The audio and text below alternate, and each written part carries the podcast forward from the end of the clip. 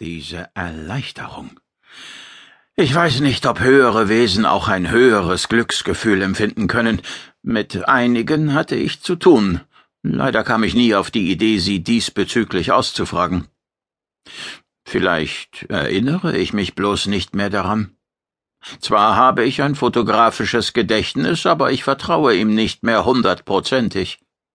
Beispielsweise fehlt mir die Erinnerung an meinen Aufenthalt jenseits der Materiequellen. Es gibt also Lücken.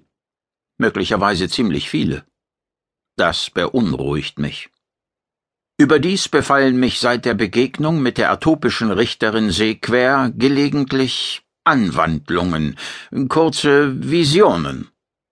Sie verwehen, sobald ich mich darauf zu konzentrieren versuche wie Nebelfetzen vom jähen Sturmwind meines Interesses zerstreut, sofort hinweggeblasen, wenn ich bewusst danach greifen will. Schemenhafte Ahnungen sind es, die ich nicht konkret zu erfassen vermag, dass damals meine Anwesenheit, meine Mission nicht vollendet worden ist, dass ich eines Tages dorthin zurückkehren müsse. Hm. Bin ich eben auf diesem Weg? Ist mein Ziel mit jenem identisch, das ich beim ersten Mal anscheinend verfehlt habe? Ich kann mir die drängenden Fragen nicht beantworten, noch nicht. Mein Extrasinn, der Logiksektor, ist keine Hilfe. Er wurde ebenso geblendet. Von wem? Warum? Wie mein eigentliches Selbstbewusstsein.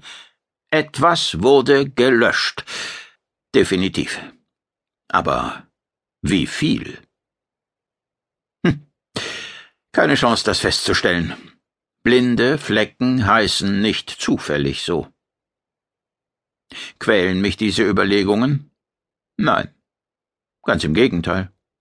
Ich genieße es, sie wieder anstellen zu können, relativ unbeschwert.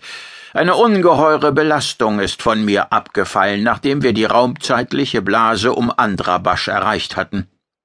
Die Atlang, das riesige, mächtige, letztlich unbegreifliche Richterschiff, das mich und meinen Namen trägt, durchstieß eine Grenzschicht, eine Art Umhüllung. Seither befinden wir uns in einer Einschnürung, die einen Durchmesser von rund 400 Millionen Kilometern aufweist. An diesem Ort, diesem unerwarteten Knoten im Nichts, herrscht fast normale Raumzeitstruktur, fast. Die Ortungssysteme haben allerhand Brauchbares geliefert, jedoch auch völlig surreale, einander widersprechende Werte. Insbesondere je näher sie sich an die Grenzfläche zur Synchronie herantasteten. Im Inneren der Blase verschwimmen ebenfalls immer wieder Parameter, als duckten sie sich weg, wenn sie beobachtet werden als würde jede Messung das Ergebnis beeinflussen. Tauro Lakobaki, einer meiner derzeitigen Stellvertreter als Schiffskommandant, hat es pointiert formuliert. Dies ist kein Teil des Einstein-Universums. Wenn überhaupt irgendwas, ist es ein Schrödinger Kontinuum. Ein Physikerscherz. Mit wahrem Kern. Simpler ausgedrückt. Nichts Genaues weiß man nicht. Tja, wie auch immer. Die partiellen Unsicherheiten halte ich aus, damit kann ich leben. Leben. Erst jetzt fällt mir auf, was ich vermisst habe. Jahrhundertelang. Mindestens.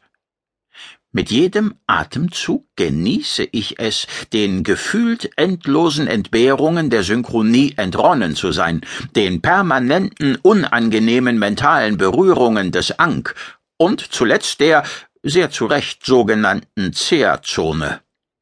Ich kann frei atmen, frei denken, und sei es nur für eine kurze Zeitspanne. Freilich, Zeit spielt keine Rolle, schon ewig nicht mehr. Oder die einzige. Wer könnte das noch unterscheiden? Ich nicht. Viel zu lange schon währt unser Flug ins Nichts, ins Nirgendwo, ins Niemals, ins Immer. Ah, gleichwohl. Da wir nun endlich den Limbus von Andrabasch erreicht haben und ich auf die Raumstation Andrim